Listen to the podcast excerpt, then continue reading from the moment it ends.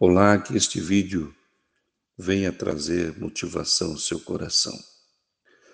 Temos um conceito sobre vitória que uma pessoa vence com o mérito daquilo que ela buscou como exercício, sacrifício, renúncia, dedicação, treino para alcançar aquela vitória.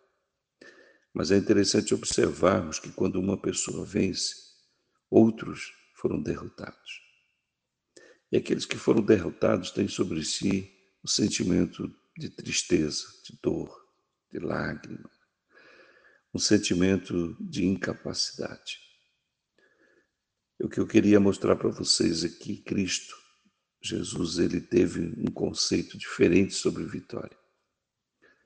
A palavra de Deus diz que ele venceu para que todos pudessem ter vida. E é importante nós pensarmos que quando vencemos, ou quando buscamos vencer algo, nós possamos permitir que outras pessoas também usufruam desta vitória, usufruam desta conquista, que haja alegria, que haja participação, para que todos possam usufruir disso. Este é o conceito de Jesus. Ele venceu para que você possa vencer.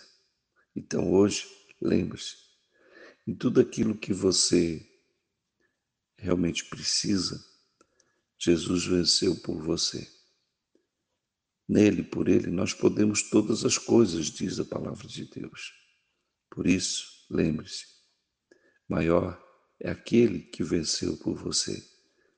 E aquilo que você precisa hoje, você pode ser um vencedor, sabendo que nele e por ele você pode todas as coisas.